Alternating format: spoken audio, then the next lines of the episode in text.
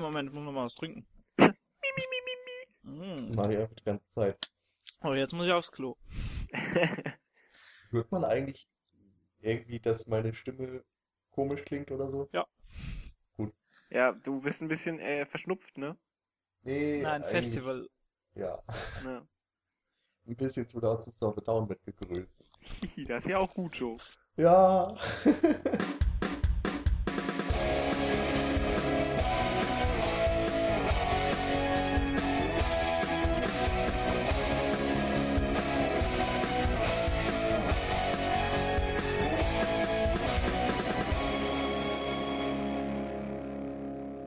Hallo zusammen und herzlich willkommen zu unserer inzwischen 16. Folge. Ja, ich kann mir merken, welche Folgennummerierung wir haben, nicht wahr, lieber Jan?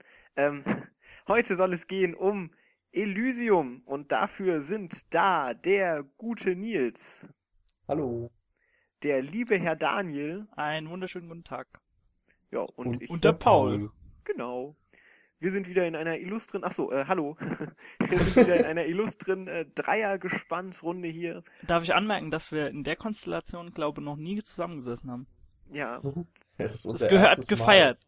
das stimmt. Lass die Korken. Dreier. Äh, Und Nein, das. Und in dieser Männerrunde soll es heute natürlich auch gehen um einen Männerfilm mit Waffen und Technik. Ja. Ähm, und darum geht es in Elysium, nicht wahr, Nils? Worum geht es denn in Elysium? Ja, eine wunderschöne Überleitung. Also, in Elysium geht es um die Erde in einer postapokalyptischen Zukunft. Das Jahr ist 2154 und da gibt es so zwei Klassen von Menschen. Also einmal die Armen, die auf der im Grunde ausgebeuteten und ver, ja, zerstörten Erde wohnen. Das ist alles so ein bisschen ähm, Mad Max-Style, würde ich sagen. Also Wüste und keine Pflanzen mehr und so weiter. Und dann gibt es noch die Reichen, die dann einfach die Erde verlassen haben und auf einer Raumstation wohnen und das ist Elysium. Und ja, da haben sie da ihr schönes Paradies und Reichtum und alles, was sie brauchen. Genau, kennen keine Und- Krankheiten mehr. Richtig. Alles kann geheilt werden. die ganzen armen Leute wollen nichts mehr als irgendwann mal auf Elysium wohnen, versuchen auch immer mal irgendwie mit so Shuttles dahin zu kommen, aber werden gnadenlos abgewehrt. Und die eigentliche Geschichte dreht sich um den Fabrikarbeiter Max de Costa, der wird gespielt von Matt Damon. Matt Damon. Und er hat einen Arbeitsunfall und ähm, wird dabei verstrahlt. Und dadurch äh, hat er nur noch fünf Tage zu leben. Es sei denn, er bekommt die Heilung, die er auf Elysium bekommen könnte. Also fasst er den Plan, irgendwie dahin zu kommen. So als grober Storyabriss. Ähm, genau, und das wollen die Leute von Elysium natürlich verhindern, dass da jemand Richtig. aus der Unterschicht auf Elysium landet und deshalb wird er auch so ein Special Agent von denen angeheuert, der das verhindern soll. Ja, Genau. ich glaube, es wird Das- auch ein paar Mal angedeutet. Also die haben, die haben mehrere so äh, Schläferzellen quasi auf der Erde, die sich dann quasi von der Erde aus darum kümmern, Ja. falls mal so äh, Shuttles starten möchten. Genau, der Hauptagent, der sich in dem Fall darum kümmert, ist äh, Agent Kruger, gespielt von Charlotte Copley. Das war der Hauptdarsteller in District 9, dem Vorgängerfilm von Neil Blomkamp. Van der Und die- Merwe oder so hieß er da. Genau. Ja, genau. so. Und die Koordinatorin, die das, diesen Gegenschlag und so weiter leitet und auch noch äh, ansonsten ein wenig Dreck am Stecken hat auf Elysium, das ist die Ministerin Delacour, die gespielt wird von Jodie Foster. Ganz genau. Genau. Ähm, zu Beginn, der Film ist ja noch recht neu in den Kinos, der ist ja letzten Donnerstag erst offiziell gestartet in Deutschland. Deshalb äh, verzichten wir erstmal auf grobe Spoiler. Sagen wir mal, wir bemühen uns drum. Genau. Ähm, Ohne Gewehr. wir werden wahrscheinlich am Ende, wie, ähm, wo haben wir das denn noch so gemacht? Ich glaube, das haben wir auch bei Pacific Rim gemacht. Haben wir das? Ja, Okay, so ganz am Schluss mal ganz kurz. Ja. Also auf jeden Fall werden wir am Schluss wahrscheinlich nochmal so ein bisschen Spoiler ausgeben, aber dann geben wir nochmal eine Spoilerwarnung an euch aus. Ansonsten versuchen wir uns da so weit wie möglich drumrum zu. Zurückzuhalten. Genau. Und was man vielleicht auch noch dazu sagen kann, ich habe den Film jetzt äh, auch in der Preview gesehen, aber äh, auf Deutsch, nicht so wie ihr, ihr habt den im OV gesehen. Genau. Genau. Soweit ich weiß, genau. Und ja, ich habe mir jetzt auch mal im Vorfeld, wir haben einen großen Bogen drum gemacht um Kritiken aller Art und Podcasts, auch die äh, unsere lieben Kollegen vom Kontroversen Podcast haben, glaube ich, schon eine Folge dazu rausgehauen. Die habe ich mir bewusst auch noch erstmal nicht angehört, also ich wollte erstmal mit euch frei von der Leber weg drüber quatschen. Geht mir ähnlich. Und ähm, Nils hat es ja gerade schon angesprochen. Das Ding ist das Zweitwerk von Neil Blomkamp nach District 9, jetzt sein zweiter Langspielfilm.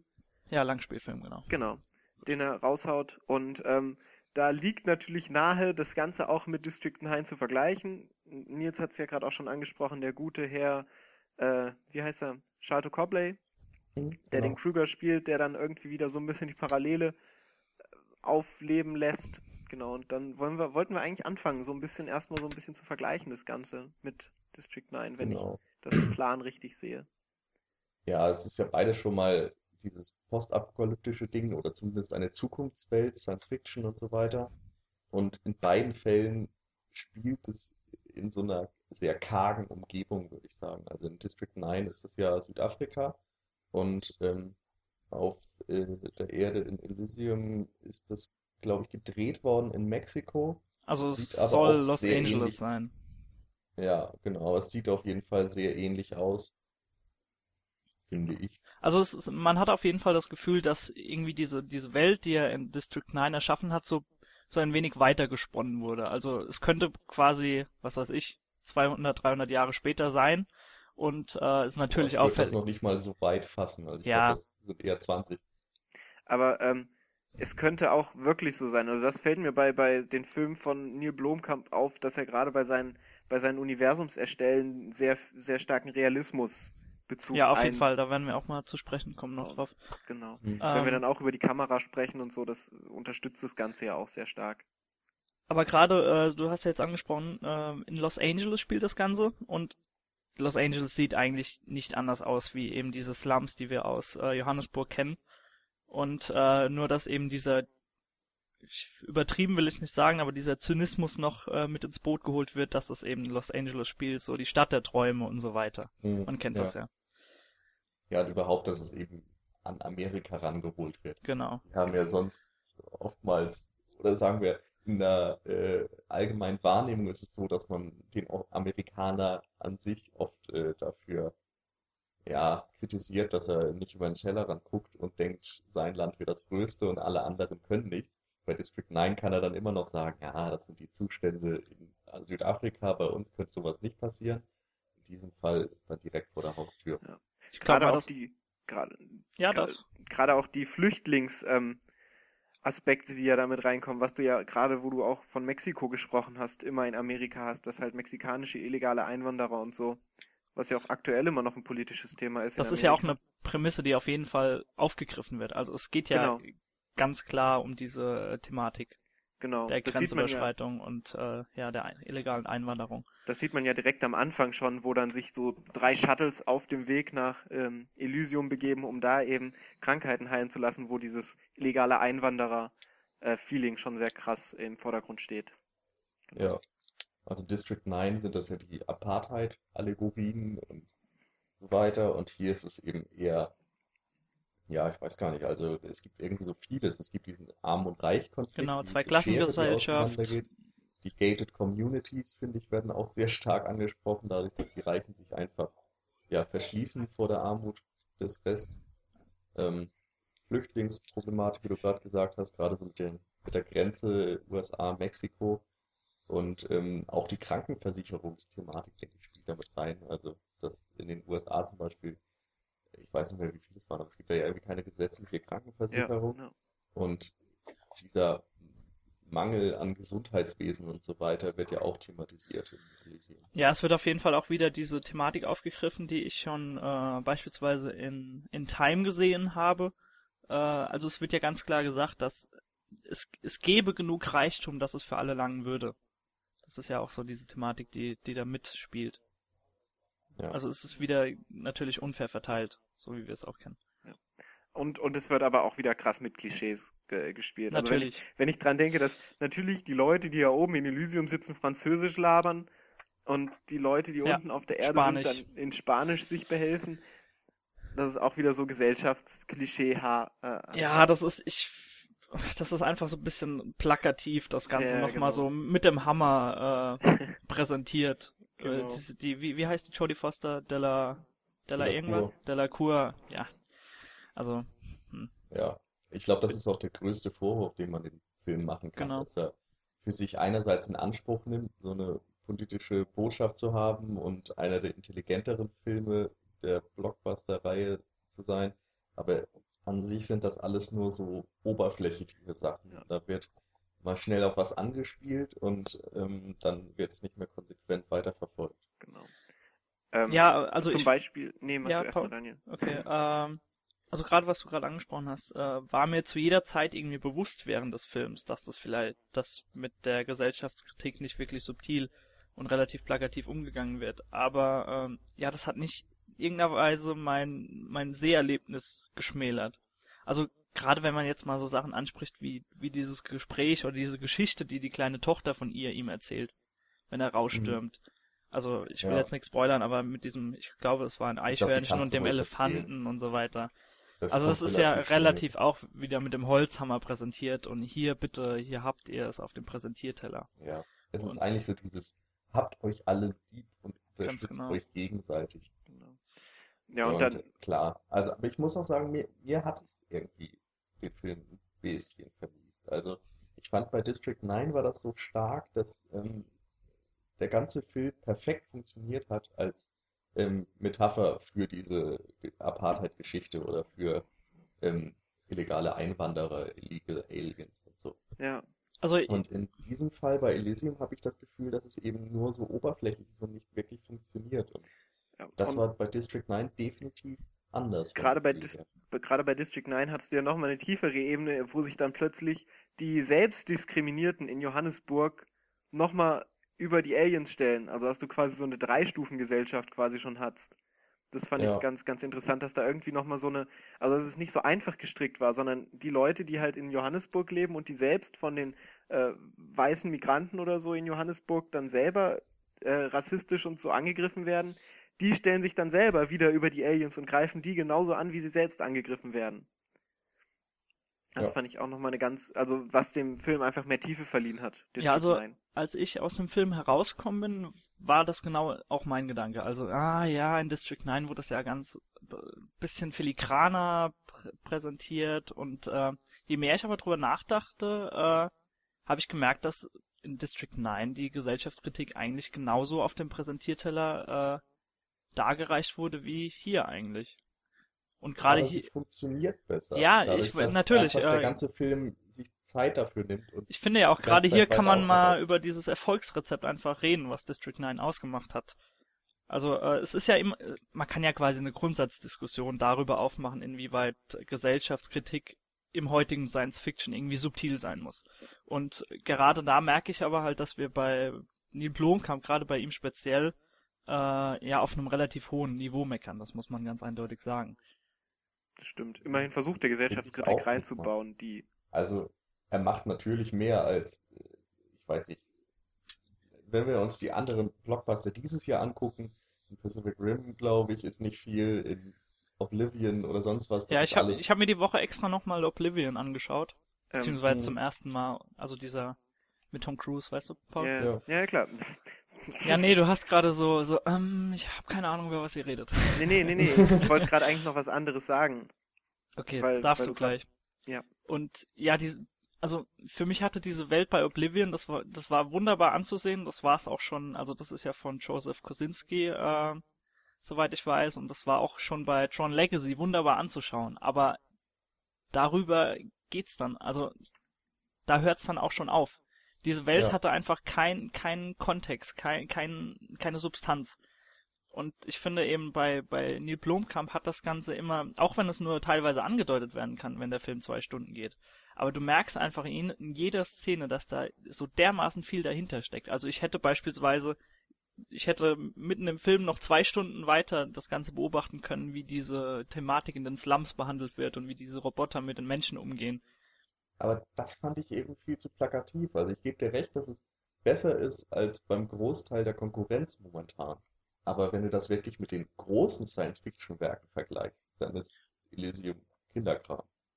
Also so, wenn du jetzt Blade Runner nimmst oder so. Ja, so hoch habe ich jetzt auch Fragen gar nicht gegriffen. Ja, okay, meinetwegen können wir auch schon 28 Days Later nehmen oder sowas. Also es gibt irgendwie viele Filme, die es schaffen, eine, eine subtilere Botschaft rüberzubringen, finde ich, als jetzt Elysium. Mhm. Ähm, ich wollte wollte- gerade noch mal ja, kurz Paul. was sagen, weil du gerade auch Pacific Rim ange angesprochen hast, Nils. Äh, man muss Ja. natürlich auch gucken, mit welchem man das vergleicht, äh, wie die Ziele einfach gesetzt worden sind. Also bei Pacific Rim zum Beispiel hast du ja auf keinen Fall den Anspruch, da jetzt Gesellschaftskritik reinzuhauen und irgendeinen deepen Shitter abzuliefern, sondern das sollte halt einfach ein Nerdfilm sein. Ich weiß jetzt nicht, wie es bei, wie es bei Oblivion aussah. Äh, da kann ich nichts zu sagen. Na, hm.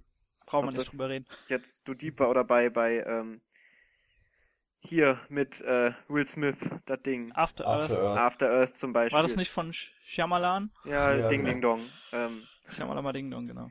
da weiß ich auch nicht. Also da, da gibt es vielleicht andere Filme, mit denen man das vergleichen kann. Gut, jetzt mit ähm, After Earth hat man jetzt sich jetzt zum Beispiel auch den Superflop rausgesucht. Ähm, aber du kannst es ihm eigentlich nicht übel halten. Also er, er versucht halt so eine Gratwanderung zu gehen. Er will halt auf der einen Seite ein bisschen, ein bisschen zum Nachdenken anregen vielleicht auch und ein bisschen was aufzeigen. Auf der anderen Seite merkst du halt auch, dass er einfach unglaublich gerne Actionfilme dreht. Ja, Ja, aber halt- Also ist, ist niemand, der Actionsequenz an eine Sequenz hängt. Das Nö, darf man nö, das nicht. sagen. Aber er dreht halt trotzdem gerne Actionfilme. Natürlich, ja. also ich habe es einfach von Anfang an mit District 9 verglichen, weil ich Neil Blomkamp insofern auch nur aus dem Film kenne.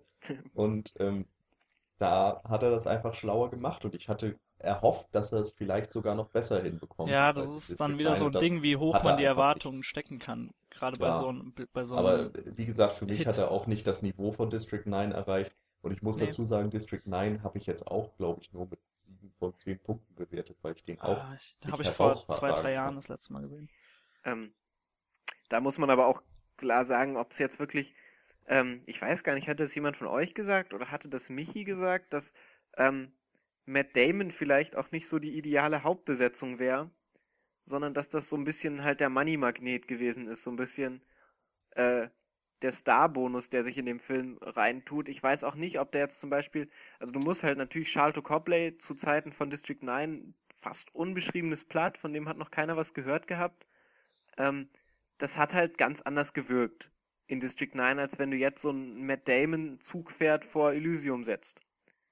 Also es hat erstmal Ja. im, im, im Vor Vorbericht, ohne sich mit diesen Filmen selber zu befassen, wirkt es sehr wie Oblivion. Weil du einen Star im Zentrum Ah, hast, hm, ja. der sich in der Science-Fiction-Welt bewegt. So, er, erstmal komplett, komplett flach gehalten, ohne sich darauf zu beziehen. Und das ist vielleicht von der Prämisse her was, was nicht ideal in das, in das Arbeitsschema von Blomkamp Aber du hast, da Aber- hast du ja genau das, äh, diese Gratwanderung zwischen Kommerz und zwischen klar. anspruchsvollem Science-Fiction äh, Film. Also Eben. ich denke mal, das war der richtige Schritt Richtung Matt Damon. Ich finde ihn super in der Rolle. Und Ich ich, kann mir auch jetzt auch nicht vorstellen, Ich finde ihn auch äh, nicht schlecht, das will ich auch ich kann mir nicht sagen. vorstellen, dass wenn du jetzt nochmal komplett äh, eine Schauspielriege la No Name genommen hättest, dass das nochmal genauso gut funktioniert hätte. Naja, das glaube ich man, nämlich gar nicht. Nicht Also wissen. ich würde es auf jeden Fall unabhängig davon sehen. Neil Blomkamp hat wieder das Drehbuch geschrieben, hat wieder Regie geführt, Mhm. also hatte er auch irgendwo die künstlerische Verantwortung. Genau. Und ich weiß nicht, ich würde da jetzt gar nicht sagen, dass er zu sehr in Richtung Hollywood gehen musste oder so. An sich hätte er einfach seinen Weg fortführen können. Hat er vielleicht sogar auch. Hat er, Wissen wir ja finde nicht. ich. Also Ich denke auch, dass er das gemacht hat, aber ich hätte einfach gehofft, dass er einen anderen gegangen wäre. Ja. Ähm, wir sind kurz Das- eben auf. Ein, ein, ein Punkt fällt mir gerade noch ein. Ja. Ähm, wegen der Gesellschaft. Das hattest du, glaube ich, mal angesprochen, Daniel, dass ähm, in District 9 die Gesellschaft so schön präsentiert war oder so. Und das ist zum Beispiel was, was mir in Elysium bei Elysium selbst gefehlt hat. Wenn du dir die ganzen Reichen anguckst, das ist eben wirklich dieses Klischee von den französisch sprechenden, äh, Polunder tragenden, reichen Leuten, von denen du im ganzen Film aber ungefähr vier siehst oder so, die irgendwo im Ja. Hintergrund Ja. rumlaufen. Es gibt nicht eine wirklich näher erklärte Nebenfigur aus der Gesellschaft oder so. Und das finde ich so traurig, weil du an sich so viel daraus machen kannst. Also wenn man sich andere Science-Fiction-Filme anguckt, Das ist ganz oft so, dass du diese Utopie der perfekten Gesellschaft hast und dahinter liegt dann irgendwo im Verborgenen äh, ein Abgrund. Also du hast immer diese Fassade und du hast einfach bei Elysium nie dahinter gucken können. So, wir hatten nur die zwei, drei Politiker, die Meinungsführer, die ähm, gezeigt wurden, die gehandelt haben.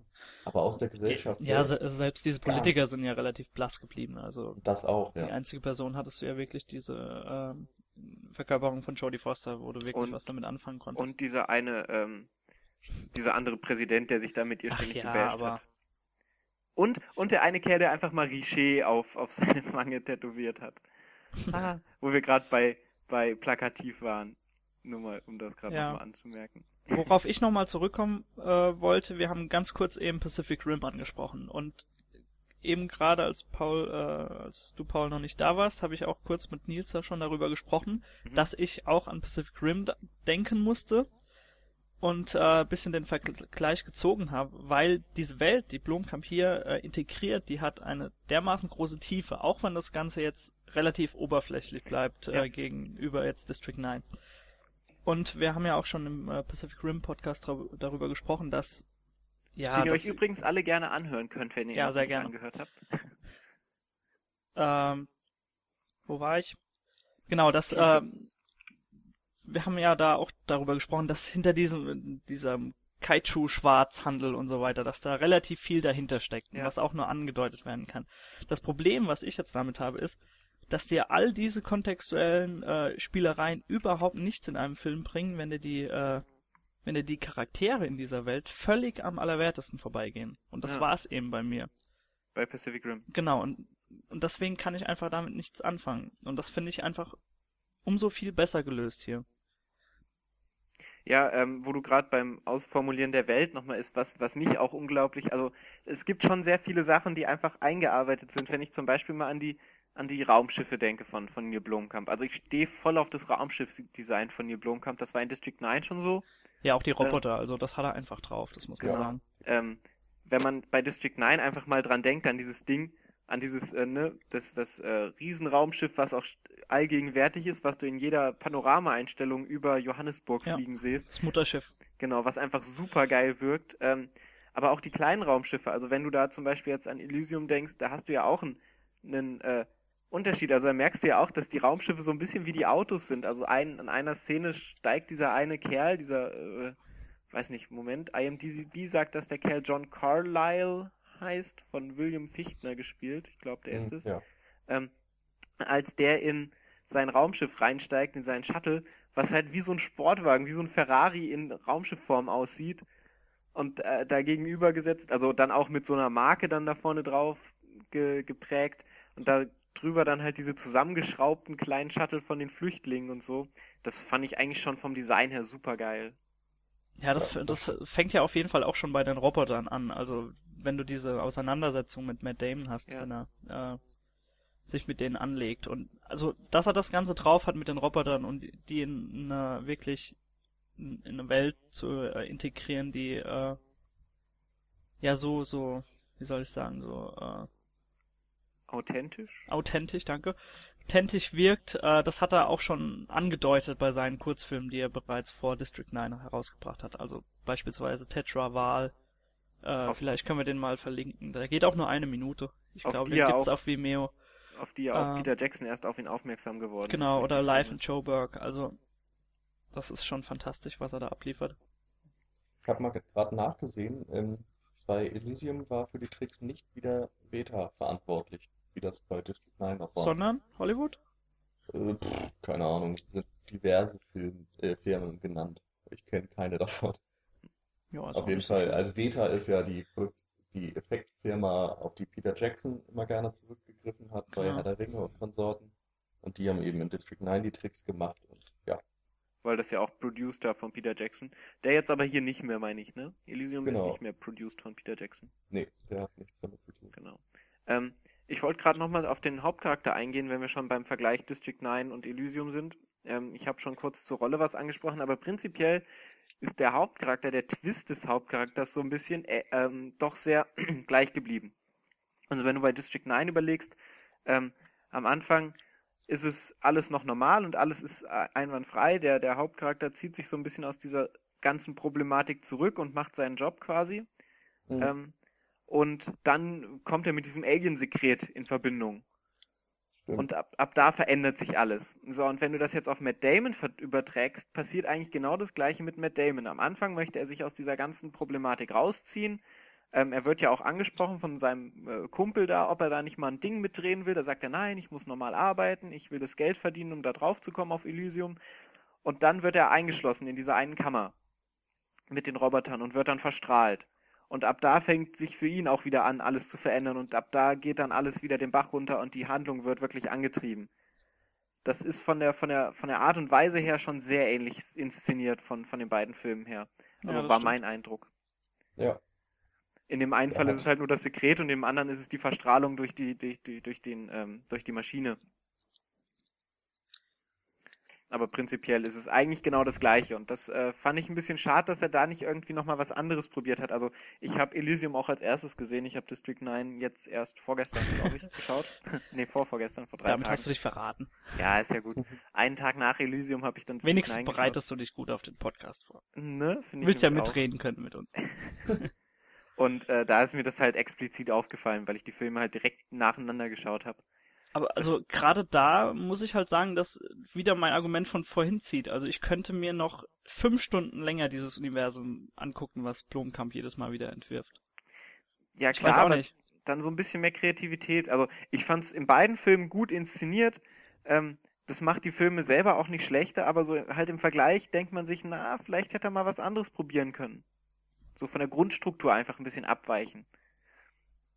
Grundstruktur nach einem Film ist auch ein bisschen leicht zu sagen, aber äh, Ja, wir wissen aber, was du meinst. was ich meine. Man kann auf jeden Ja. Fall sagen, wenn man jetzt mal in die Zukunft schon mal einen kurzen Blick wirft, dass er wahrscheinlich dem Ganzen treu bleiben wird. Also er hat ja äh, jetzt gerade die Woche, als wir in der Preview waren, hat er äh, äh, released, dass sein neues Projekt bereits diesen Herbst, glaube ich, starten wird. Und es wird, wenn ich mich nicht täusche, glaube Chappie heißen. Und es Ja, geht genau. wiederum um einen Roboter genau in derselben Welt, der die äh, Stimme übrigens wieder von Charlton Copley verliehen bekommt. Den äh, man sich im englischen Original übrigens unbedingt anschauen sollte. ja, der ist aber auch auf Deutsch super. Also Ja. der Charlton Copley. Okay. Dem habe ich den Nachen gefressen. Auf jeden Fall äh, wird dieser Roboter, glaube gestohlen von von irgendwelchen Slumbewohnern und so weiter und dann ja wird die Prämisse losgetreten. Auf jeden Fall äh, wird er dem Ganzen treu bleiben und wird auch diesem also keine Ahnung, ob er diesem äh, Universum dann noch ein paar Facetten, wie du gern möchtest, mehr abgewinnen kann, aber muss man mal abwarten. Also ich finde es ehrlich gesagt fast schade. Also auch wenn ich die Filme mag bisher, die er gemacht hat und das Universum auch sehr interessant finde, würde es mich eigentlich viel mehr interessieren, was Blomkamp mal mit was anderem, also mit Ja. anderem Material anfangen könnte. Ja, aber Also, Nils, wir, ich- wir müssen ja auch sagen, der, der gute Mann ist, glaube 33 oder 34. ja, also der wird das noch früh genug tun, keine ganz genau, Ist ja. logisch, aber ich habe ja das Gefühl, der geht auf Nummer sicher. Der macht jetzt das, Ja, was bei District 9 funktioniert hat, wieder. Und ich hatte schon bei Elysium das Gefühl, dass eigentlich, also nach Sichtung der Trailer, dass er was anderes macht. So, das Elysium selbst sieht ja auch total glatt aus und klar. so ein bisschen Oblivion-mäßig. Also alles ist perfekt Ja, nee, ob- sauber also und Elysium ist auf jeden Fall, wenn du es jetzt mit Oblivion vergleichst, äh, Elysium ist sowas von dreckig. Also ich hatte nach dem Film das Bedürfnis, eigentlich Ich mich jetzt zu die duschen. Welt Elysium. Also die, die, die, diese Ja, okay, Space. Station Elysium. Aber also, Äh, die, die, die Erde. ach Aber so, gut. okay, ja, klar. Ich Und, dachte, und von diesem. Elysium, von der Raumstation, die so glatt gebügelt ist, von der hätte ich gerne mehr gesehen. Und das dachte ich eben auch nach Sichtung der Trailer, dass das passieren würde. Und war dann ein bisschen enttäuscht, dass die Welt wieder die gleiche ist. Da war ich vielleicht auch selbst schuld, weil das, man das wahrscheinlich hätte vorher rausfinden können. Aber wie gesagt, das hatte mich eigentlich so ähm, interessiert. Was macht Neil Blomkamp jetzt auf einmal in einer glatt gebügelten Science-Fiction-Welt, Mhm. anstatt in seiner dreckigen District 9-Welt? Und ja, wenn Also er man jetzt hat ja- nochmal in diese Welt zurückkehrt, dann kommt das natürlich wieder nicht dazu. Man hat auf jeden Fall gesehen, dass ihm die, die Story, die sich auf der Erde äh, abspielt, dass die ihm viel besser liegt. Also Ja, da muss ich dir auf jeden Fall recht wichtiger. geben.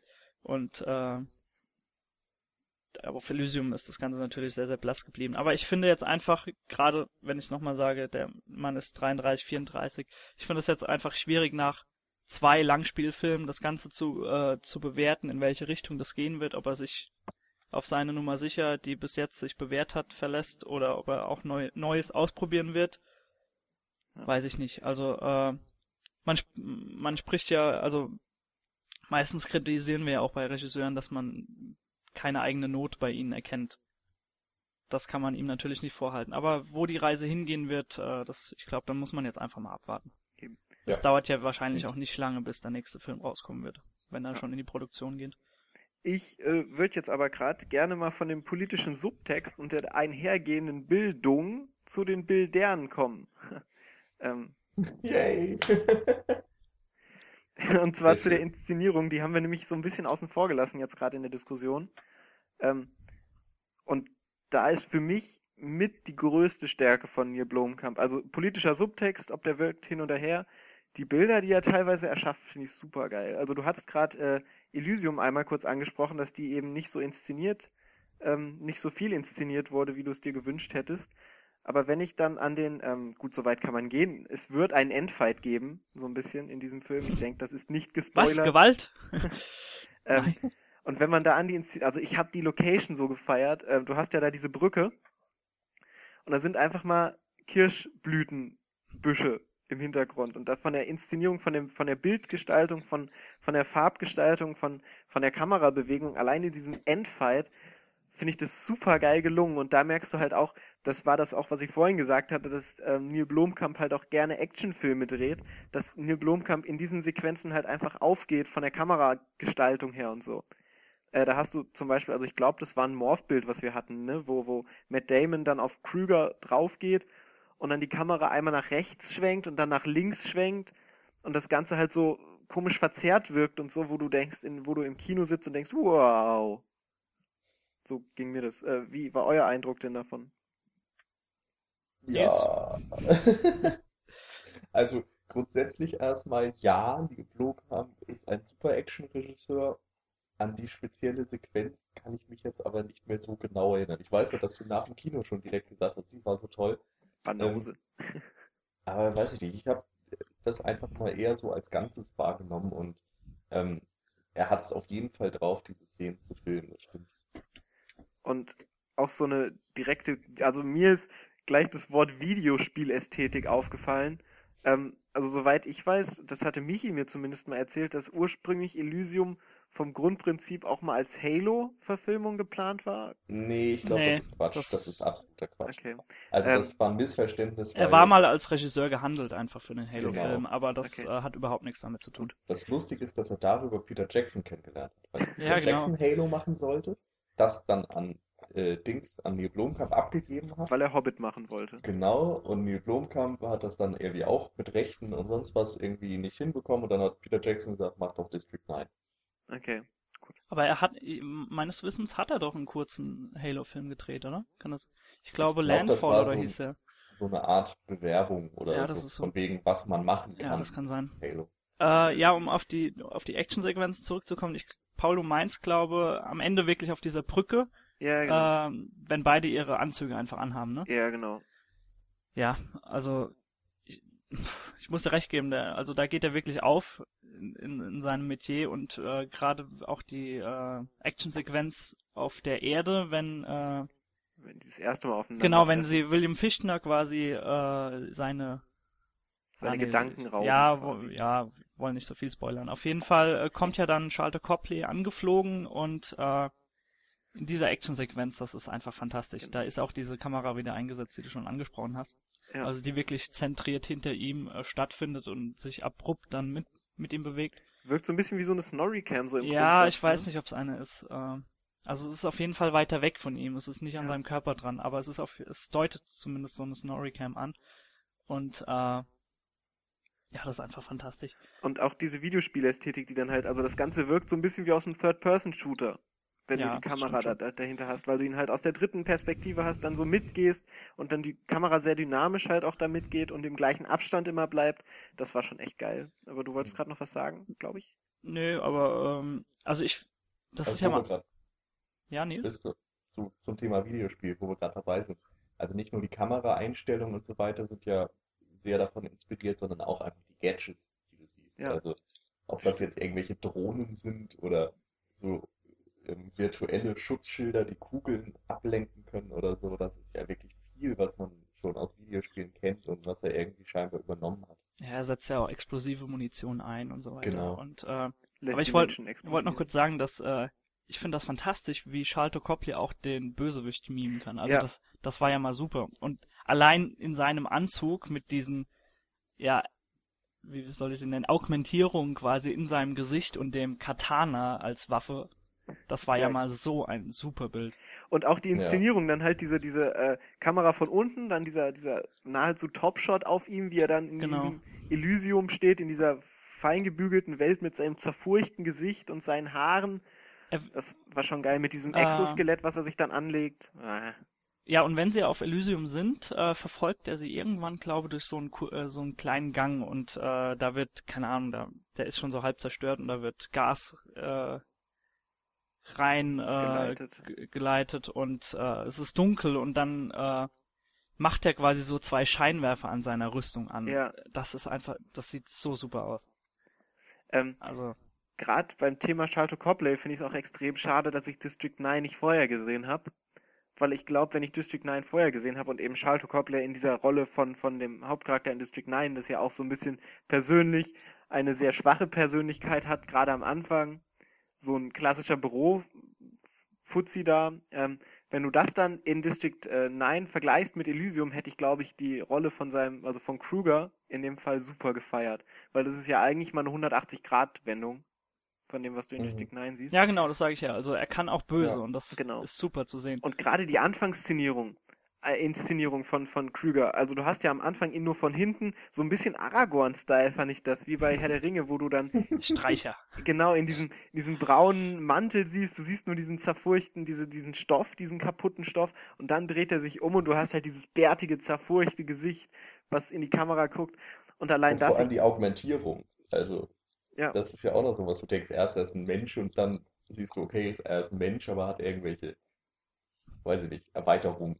Genau, genau. Und, und allein diese Inszenierung ist halt so episch gemacht. Also, ähm, und das für einen Bösewicht, dass ein Bösewicht dann halt auch so mal inszeniert wird. Also, ich wusste am Anfang nicht, ist das jetzt ein guter oder ein böser von der ersten Grundinszenierung. Ähm, und ich glaube, die hätte ich noch mehr gefeiert, wenn ich District 9 vorher gesehen hätte. Einfach Hättest weil ich Charlotte Copley dann wieder ne? erkannt habe. Ja, ist ja gut. Wie so oft. Wie so Ne, oft. ne, ne. Auf jeden Fall muss man da auch nochmal die Maske loben, finde ich. Ja, Also nicht Fall. nur bei Shadow Copley, sondern auch bei Matt Damon und allen anderen. Das sieht schon richtig fett aus mit diesen Exoskeletten und dem ganzen Ja. Gedöns, was sie da an sich haben. Das ist extrem krass und eben auch so, ja, wie du sagst, dreckig. Es ist nicht so, so sauber und wir haben da einen äh, schönen, gut aussehenden äh, Cyborg oder sowas, sondern Ja. das ist äh, keine schöne Sache, wenn dir da irgendwelche Metallteile eingepflanzt werden. Boah, das wird auch so böse inszeniert. Äh, du siehst ja auch eigentlich ständig die eitrige Wunde im Hinterkopf von Matt Damon, wo dann das Exoskelett in sein Hirn rein plantiert wurde. Und da wird auch hart draufgehalten. Also da gibt's eine Szene, ähm, wo, wo du halt echt eine riesige Fleischwunde siehst, wo ihm da so ein, so ein Kasten reingestopft wird, das hatten wir ja schon mal gesagt, wo ich denke, boah, das ist schon krass. Also gerade da hast du wieder so einen kleinen Realismusbezug, wo du merkst, okay, Neil Blomkamp versucht das Ganze authentisch zu halten. Und eben durch das Exoskelett wird ja auch so ein bisschen eine übermenschliche Fähigkeit verliehen, dadurch, dass du halt Computerunterstützung hast, die sich an dein Hirn anbieten. Ja, an.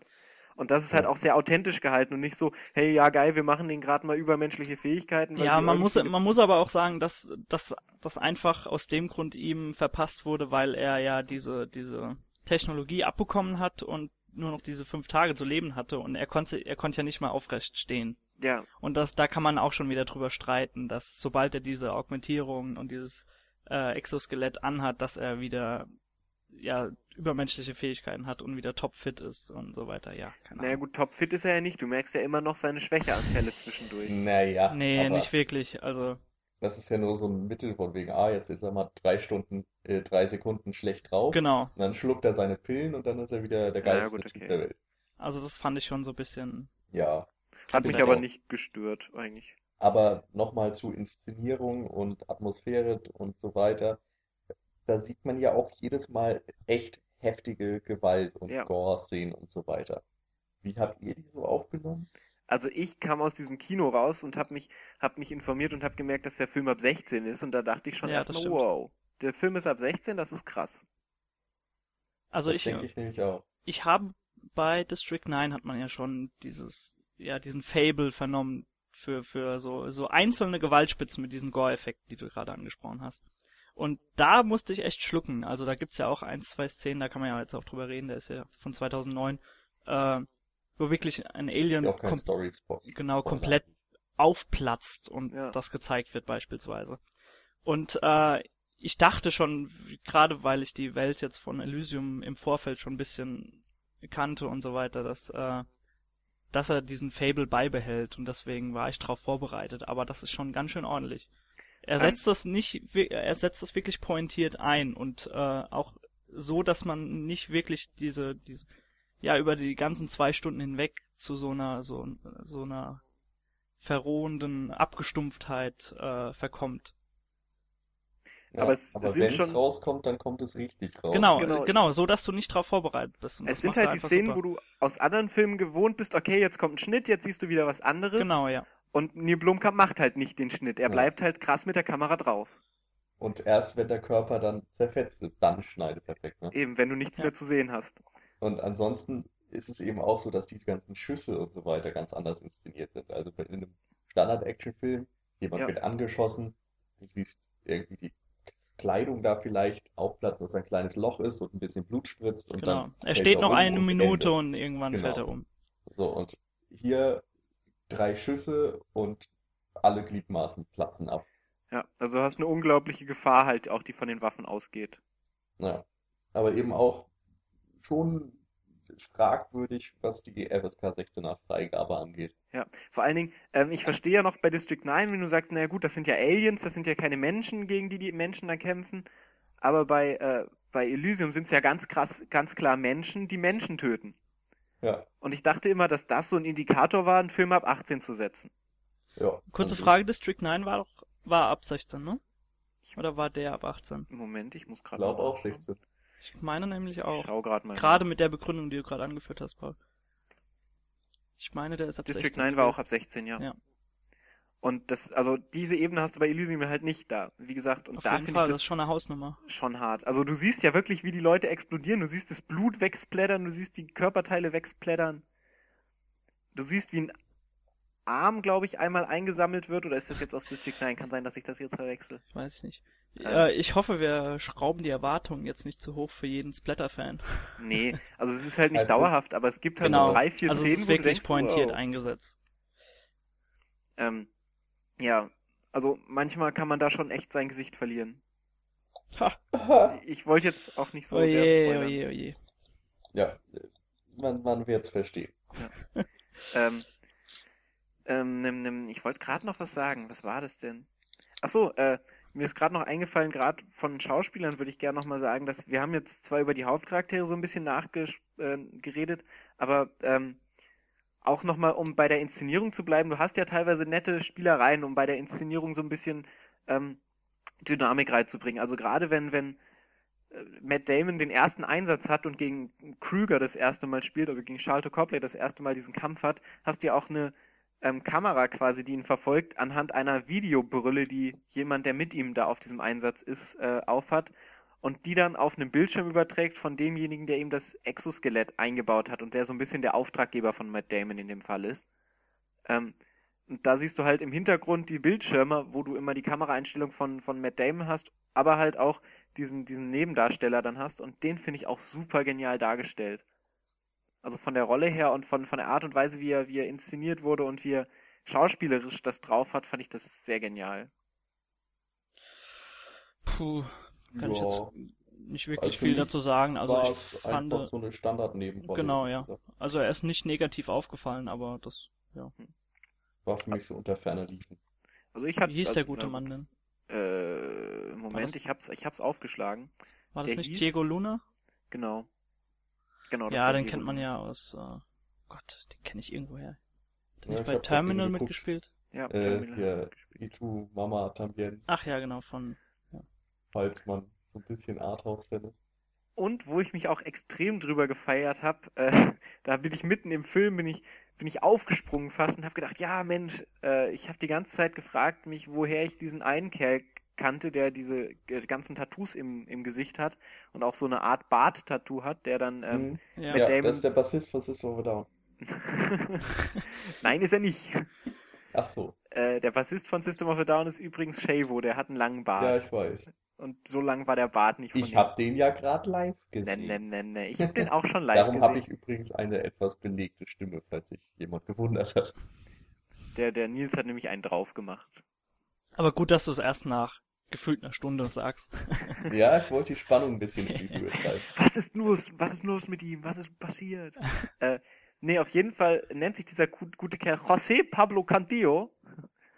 Ja. Ähm, und ist tatsächlich der Bösewicht aus Crank 1 Ah, und kommt auch in Crank 2 vor. da kann ich mir bildlich vorstellen, wie Paul aufgesprungen ist im Kino Und Crank 1 und zählt ja, wurde mit allem Möglichen. zählt ja mit ein zu meiner Lieblingsfilme. Nein, wirklich. Ja, tatsächlich. Das wirst du ja auch nicht müde zu betonen in fast Ich- jedem unserer Podcasts. nee, in Podcasts habe ich Crank, glaube ich, noch nie erwähnt.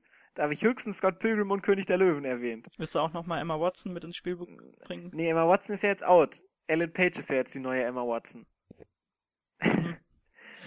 Man merkt, dass Paul immer so vier, fünf Jahre hinter dem Trend zurückliegt. Ne, ne, ne. Auf jeden Ach, wo Fall, wir gerade bei komischer Trivia sind.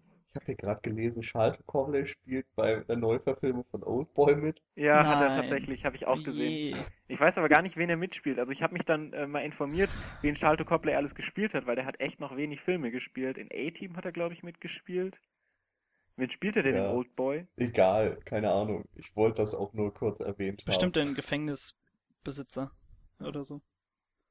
Okay, Augmentierungen im Gesicht. auf IMDb steht äh, Adrian Price, aber die haben die Namen ja alle abgeändert.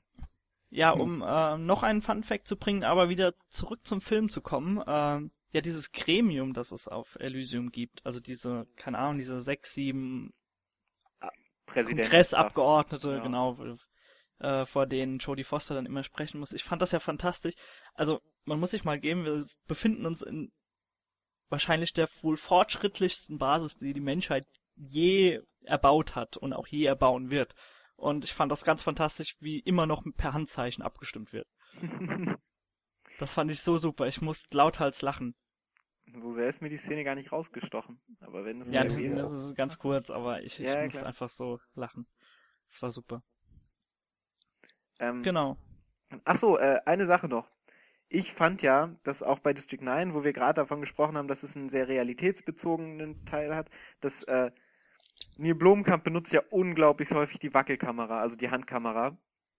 Ähm, zum einen wirkt es natürlich so ein bisschen Mockumentary-Style, gerade bei District 9 hast du ja am Anfang diesen Mockumentary-Aspekt, dass halt Naja, hast ja Interviews auch- genau. so eine Fernsehsendung aufgezogen wird. Es sind ja auch bewusst Interviews gewesen, die mit den Bewohnern geführt wurden und sie wurden beispielsweise dazu befragt, ja, was halten sie von Partei XY, ohne ihnen zu sagen, dass es äh, für einen Film verwendet wird. Okay. Und diese Schnipsel wurden dann äh, so zusammengeschnitten, dass es sich anhören könnte, als würde, würden sie über eine Alienrasse reden.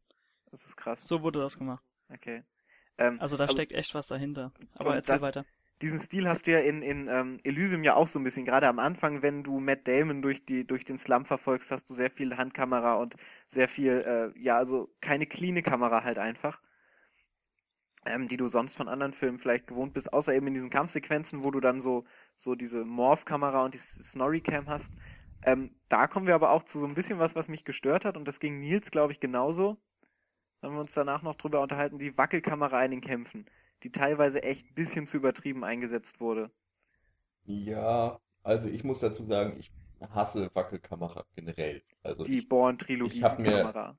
den dritten Born-Teil, glaube ich, zweimal angesehen und immer nur die erste halbe Stunde durchgehalten und dann abgebrochen. Ja, aber bei den so Born, den bei den. Born-Filmen kommt zur Wackelkammer einfach auch noch diese extrem schnelle Schnittfrequenz Ja. dazu, dass du echt Ja, fast nichts mehr siehst von den Ich, Actionsequenzen. ich wollte es nur erklären. Also Ja, klar. ich bin halt echt ein Hasser davon. Ich kann mir das nicht angucken. Und bei Elysium ist es noch wirklich im Rahmen. Also ich würde nicht sagen, dass das zu exzessiv gemacht hat, aber ich hätte lieber darauf verzichtet.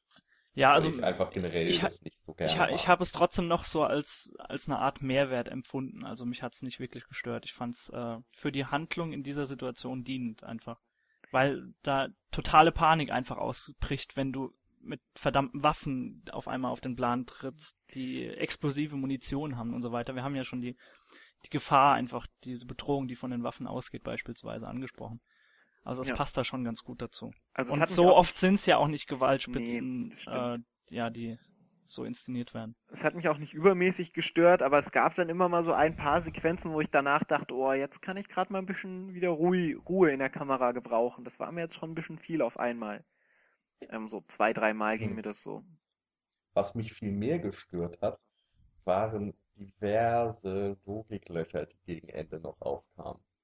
Ähm, Also, wollen wir jetzt hier so eine kleine Ja. Spoilerwarnung aus? wollte ich gerade sagen. Ja, entweder also, das oder du müsstest haben wir noch was, drum was- rumzukurven. Also ich bin eigentlich fertig mit meinen Punkten. Hm, Hab ich noch irgendwas? Also, äh, nö, nicht unbedingt. Das Okay, kann man auch dann- in der Endbesprechung sagen. Dann machen ich wir jetzt hab. kurz Spoilerwarnung. Schaltet mal zwei Minuten vor. Ich rede Wahrscheinlich, kurz, wahrscheinlich genau in den Spoiler rein. ich rede mich nur Zwei kurz in Minuten ist eine keine super Angst. Angabe, Nils. Okay, Machen wir ab fünf jetzt. So, äh, eine dumme Szene. Matt Damon sucht Schutz unter irgendeinem so einem kleinen Schweinewagen und wird Ja. von der Drohne nicht mehr gefunden. Wie dumm ist das? Das ist höchst durch die ganze- realitätsnah, Nils. Durch die ganze Stadt kann die ihn verfolgen und dann auf einmal nicht mehr. Aber in Naja, der, in ja. der, in dem Moment ist doch gar keine Drohne bei ihm. Da sind sie doch einfach mit dem Hubschrauber drüber. Ja, oder? dann ist es Und nehmen dann einfach nur diese. Ja. Aber egal, also die können ihn irgendwie orten, aber checken dann nicht, dass er sich darunter versteckt. Ja, du, du weißt leider dumm. nicht, dass Matt Damon 90% ähnliche DNA wie ein Schwein hat. Und dann haben die So. halt einfach das Schwein Leute, anstatt. Leute, macht mir nicht meine zwei Minuten kaputt jetzt. Ich muss das schaffen. Ja. Punkt zwei. Es gibt eine Krankenstation, also diese Dinger, wo du geheilt wirst, in jedem Haus, wo du innerhalb von drei Sekunden geheilt wirst. Das ist einmal schon generell eine ganz schön doofe Idee, aber okay, ich kann es noch nachvollziehen, Science Fiction und so weiter. Aber dann gibt es auch noch eine in jedem Haus auf Elysium. Und trotzdem ist man so ein Arschloch, dass man sagt, nee, die Armen auf der Erde kriegen nicht mal eins davon. So, das habe ich auch nicht so ganz nachvollziehen können, zumal eben Na, die das- Gesellschaft auf Elysium einfach nicht näher thematisiert wird und mir keine Motive präsentiert Aber werden. wenn du jetzt wirklich realitätsnah bleiben willst, was passiert denn, wenn du auf die Erde so eins von diesen Teilen schickst? Was passiert dann? Krieg. Krieg Krieg. und binnen fünf Minuten ist das zu Klump geschossen. Ja, aber mal Und ehrlich, wenn du Menschen eine kleine, Ha- einen kleinen Finger reichst, wollen sie gleich die ganze Hand. Ganz genau. Naja, gut, aber eigentlich hätten die dann auch schon vor Jahren mal diese ganze Station überfallen müssen, um da ranzukommen. Ja, aber also wenn, wenn wir jetzt so weiter diskutieren wollen, Paul, dann, dann gibt es auch am Ende keinen Sinn, wenn, also keine Ahnung, sie, sie schicken ja dann diese Medizentren auf die Erde und alles läuft total friedlich ab und äh, Ja, was auch total doof. ja. Ja, was auch, nur mal kurz, wo wir gerade da dran sind, weil das auch mit der größte Kritikpunkt von mir war, dass es halt so ein bisschen überidealisiert wurde am Ende. Dass du halt dann auch denkst, okay, ähm, soweit ich weiß, verhindert das auch die Alterung, diese, diese Sachen, die dann die Alterung verhindern. Und wenn da jetzt alle Menschen Zugriff auf diese Dinge haben und wir sowieso schon in einer überpopulären, also ne, Überpopulation, was ja am Anfang schon gleich erwähnt wird, Ober Überpopulation in, äh, auf der Welt. Deshalb sind die Eliten nach oben gegangen. So, wenn jetzt alle Zugriff dazu haben, keiner mehr krank wird, keiner mehr stirbt, haben wir das Problem der Überpopulation super gelöst. Ja, Paul, aber ist doch fantastisch. Überbevölkerung. Hat er wieder Stoff für seinen vierten Film nach Chappie. Für Chappie. Ja. Ist Ja, super. aber es ist natürlich schon so. Ja, natürlich, ich weiß, was ihr meint. einfach. Klar. Und auch diese Heilungsgeschichte gegen Ende überhaupt hat, finde ich, überhaupt keinen Sinn gemacht. Wir haben einmal den ähm, Charles Copley, der seinen kompletten Kopf zerschossen bekommt und wieder geheilt wird in dieser Basis auf Elysium. So. Und dann ähm, soll die Kleine von äh, Leukämie geheilt werden. Und anstatt dann einfach die drei Meter im nächsten Raum in der Station zu gehen, um da geheilt zu werden, muss sie ganz nach oben in eine Oberfläche und in ein Wohnhaus und Matt Damon muss mit seinem Code im Kopf irgendwas Neues hacken, damit auf einmal alle Erdbewohner diese Teile. Sie kannte sich können. doch nicht aus in der Station. Ja, komm. Also, Und ich dann fand auch das wieder sehr den an den Film. Haaren herbeigezogen. Natürlich. Und dann Da- auch wieder diese Heilungsgeschichte. Natürlich muss da noch irgendwas Komisches reflektieren. Das habe hab ich mich mit Jan auch drüber unterhalten, dass dann irgendwas Komisches reflektiert. Irgendwelche Kristalle, die dann da leuchten an dem kleinen Mädchen. Aber um jetzt Ja. mal wieder wegzukommen einfach von dem Spoiler. Also, da sind Nee, wir. Moment. Ich Hast du noch will was? das noch Oh Gott. auskosten jetzt. nee, zumindest den Punkt möchte ich jetzt zu Ende führen. Also, ich weiß nicht, das ist eben dieses, äh, Matt Damon muss sich irgendwie opfern und wir haben gerade keine bessere Idee, also machen wir einen total doofen Storybogen, der uns einen halbwegs triftigen Grund dafür gibt, dass er sich opfert. Also, ich weiß nicht, ich fand das irgendwie blöd, dass er sich nicht einfach in den drei Metern weiter äh, gelegenen Heilungskapseln selbst in die Kapsel gelegt hat, das Mädel in die Kapsel gelegt hat und alles ist gut. Es Das war hätte nicht so ein funktioniert. blödes Story-Konstrukt, um ihn irgendwie sterben zu lassen, Das hätte doch aber gar nicht funktioniert. Warum? William, William Fichtner hat doch extra eingestellt, dass dein Gehirn zerstört wird, wenn diese, äh, wenn diese Gedanken extrahiert werden. Ja, okay. Also Aber- da ging, Aber Moment, ich verstehe es. Aber er hätte sich doch trotzdem heilen können. Na gut, dann hätte er das Mädchen nicht heilen können. ja nee, es geht ja nur, wenn dein Gehirn noch f- funktionstüchtig ist. Das wird ja auch angedeutet mit, äh, mit Sholto Copley. Ja, ich verstehe deinen Punkt nicht. Also Matt Damon hätte sich doch in die Kapsel da legen können. Ja, und dann? Sobald geil seine worden. Gedanken extrahiert worden wären, wäre er tot gewesen. Ja, Warum hätte man denn seine Gedanken extrahiert? Ja, Man weil dort, äh, weil dort dieses, äh, die, Nee, nee, ich meine, dass er sich heilen lassen soll. Er soll von dieser Verstrahlung, die er ja abbekommen hat, Ähm, und der soll er sich heilen lassen. Und du meinst dann, Und dann- einfach, dass Und das. er hat ja einen Code auf dem Arm gehabt. Das heißt, er hätte, wäre auch als äh, ja, was hat er ihm, Museumbewohner anerkannt. Ja, dann wäre das Ende aber halt komplett anders gewesen. Dann wäre das halt nicht dieses idealistische Ende, sondern ein sehr äh, egoistisches Ende gewesen. egoistisches Ja, Ende, was zu nichts geführt hätte. Ich, ich sehe ja ein, warum man ihn hat sterben lassen. Es ist ja auch schlau, dass er stirbt. Aber für die Person, für die Handeln, für den handelnden Charakter macht es überhaupt keinen Sinn, sich zu opfern, wenn er eine ganz leichte Aussicht auf Überleben hätte. Natürlich, aber dann kommt doch, dann sind wir wieder bei den amerikanischen äh, Idealen, dass er als Vaterfigur dieses kleinen Mädchens fungiert und äh, lieber sie retten möchte als ich. Also Ja, aber er kann beide retten an sich. Wenn er sich nur ein bisschen Zeit nimmt. Also er hätte ja nur dafür sorgen müssen, dass sie irgendwie so einen blöden Code bekommt und irgendwie als Elysium-Bewohnerin gestempelt wird und schon hätte ja, aber die wären ja alle erschossen worden, wenn sie nicht sofort dieses Reboot gemacht hätten. Stimmt, Aber da kamen ein ja schon Leute. Naja, egal. Äh, wie duscht er sich eigentlich, der Matt Damon? Er kriegt immer einen Stromschlag. oh, oh, oh, oh. Oder er rostet dann. Bewundernswert, wie off-topic wir gerade sind. Ja, und wie wir die zwei Minuten einfach mal nicht hinbekommen haben. ja, Ich glaube, wir müssen dann im Nachhinein nochmal äh, irgendwie einen Timecode Timecode. ansagen ja, oder machen so. wir. Ja. Auf jeden Fall, äh, habt ihr noch irgendwas, was ihr in die Diskussion werfen wollt? Ansonsten können wir jetzt so Nee. langsam zum Schluss kommen. Ich denke auch. Also, ich, ich bin ähm, auch durch. zu Beginn irgendwann des Filmes äh, kommt er, weil es ihm nicht gut geht, glaube ich. Äh, ist es nach seinem Unfall, dass er zu diesem zu diesem Roboter geht, der mit ihm spricht, oder ist Ja. es davor? Das ist danach. Wo er dann Ja. die Tabletten von ihm bekommt, meinst du? Genau, wo, wo er dann gefragt wird, äh, Ihr Puls ist sehr hoch, wollen Sie nicht etwa eine Tablette?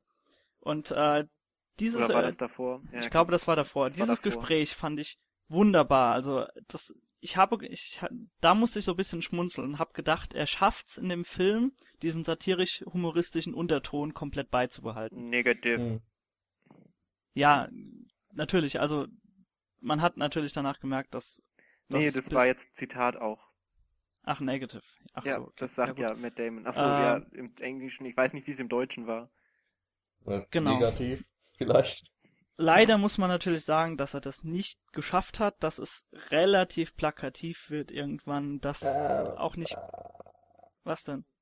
Leider fand ich das eigentlich nicht. Eigentlich fand ich das, also bei District 9 fand ich es störend, dass das teilweise humoristisch war, weil ich eigentlich das für ein Endzeit-Setting cooler finde, wenn man die Stimmung durchzieht. Und das hat Elysium eher gemacht. Das habe ich dem Ja, ich meinte da, also humoristisch angesehen. im Sinne von unterschwellig einfach. Es sollte nicht Ja. die ganze Zeit auf die, diese, den humoristischen Ton tragen, aber es wurde einfach so dermaßen unterschwellig getan. So ein bisschen Diese- zynischer aus. Genau, einfach, ganz genau. Und äh, ich hatte gehofft, dass er auf dieser Schiene weiterfährt, was er einfach nicht ganz geschafft hat während dem kompletten Film. Es wird relativ plakativ und es war am Ende nicht wirklich durchdacht. Aber wie ich schon am Anfang gesagt hatte, es hat nicht wirklich mein Seherlebnis geschmälert und ich habe mich drauf gefreut und ich bin einfach, ich habe wieder gemerkt, dass ich Fan bin von einfach einem Universum, das nicht so allglatt ist, um jetzt nochmal einen kurzen Vergleich zu Oblivion beispielsweise zu machen, den ich die Woche gesehen habe. Hm. Also da wirkt alles so, das ist wunderbar in Szene gesetzt und auch schön anzusehen, aber darüber hinaus ist der einfach, ja, blutleer, dieser Film. Und ähm, ich liebe es einfach, wenn, wenn du so ein dreckiges Universum vorhanden hast, wo du weißt, dass, dass die letzten 300 Jahre wahrscheinlich genau so gelaufen ist und ähm, du so bisschen Kontext angedeutet bekommst, was er natürlich nicht so gut gemacht hat wie in District 9, das haben wir jetzt auch besprochen. Aber äh, ich bin einfach Fan von dieser Art Science Fiction und ich finde, genau so muss Science Fiction heute aussehen und äh, wir meckern einfach auf hohem Niveau bei Neil Blomkamp, das muss man einfach so sagen. Ja. Ja, also meckern auf hohem Niveau, stimme ich zu. Wer einen Actionfilm momentan sehen will, ist mit Elysium, glaube ich, sehr gut beraten. Genau. Das stimmt. Ähm, wer allerdings hofft, dass Elysium die Blockbuster-Saison dieses Jahr irgendwie retten kann im Alleingang, der liegt Im Alleingang nicht, aber ich, äh, ich bin noch mal, ich komme jetzt zufrieden aus meinem Sommer-Blockbuster. Ich fand okay. mit Pacific Rim fand ich auch sehr schön. Also, ne? okay. Ne? Die Diskussion also dann, kann man sich ja gerne in einem anderen ja, Podcast kann man, anhören. glaube ich, auch einen eigenen Podcast drüber machen. Ähm, zumindest ist es so, dass äh, Elysium nicht so intelligent ist, wie er vielleicht gerne wäre, dennoch gute Unterhaltung liefert und ja, überlegt euch selbst, was ihr gucken wollt. Genau. Habt ihr ihn vielleicht schon geschaut? Dann könnt ihr uns auch eure Meinung sagen. Was haltet ihr von District 9? War, war es eher ein District 9 oder ein District Ja? Und, äh, das könnt ihr uns in den Kommentaren immer mitteilen. Ihr macht das, das vielleicht ja auch einfach ein District 10, weil es in der gleichen Welt spielt. Äh, äh, der war ja noch schlechter als Paul Switzer. Ja, danke. Finde ich nämlich auch. Noch schlechter? Oh Können wir uns auf ein genauso genau. schlecht einigen? Ähm, wie auch immer. Also ich glaube, wir sind jetzt mit diesem Podcast am Ende. Ähm, genau, ihr seid immer darauf angehalten, euch rege zu beteiligen, was ihr trotzdem nie macht, Kinas. Wir sind sehr enttäuscht so. von euch. Macht halt mal, mach mal hin, du jetzt. Du sitzt jetzt gerade vorm Rechner und tippst jetzt einfach mal einen Kommentar dazu. Jetzt los. Zwei Zeilen reichen. Ist echt so. Und wenn du sagst, Pauls Witz war super oder so. Das das langt dann für die nächsten und, 20 Podcasts. Nils hat jetzt so ein sexy Bass, den sollte er dabei behalten. genau sowas. Ja. ja. gut, dann haben wir es, ne? Ja. Würde ich auch sagen, ja. Fein. Ähm, dann schließen wir jetzt hier diese illustre Runde. Mal schauen, wer nächste Woche euch begrüßen tut. Ach ja, wir haben ja schon was in Planung, ne? Verraten wir aber noch nicht. Mal schauen. ähm, gut, dann wünschen wir euch jetzt einen schönen Tag. Gehabt euch wohl und viel Spaß im Kino oder so. Genau. Jo, auf Wiedersehen. Tschüss. Man sieht sich. Tschüss.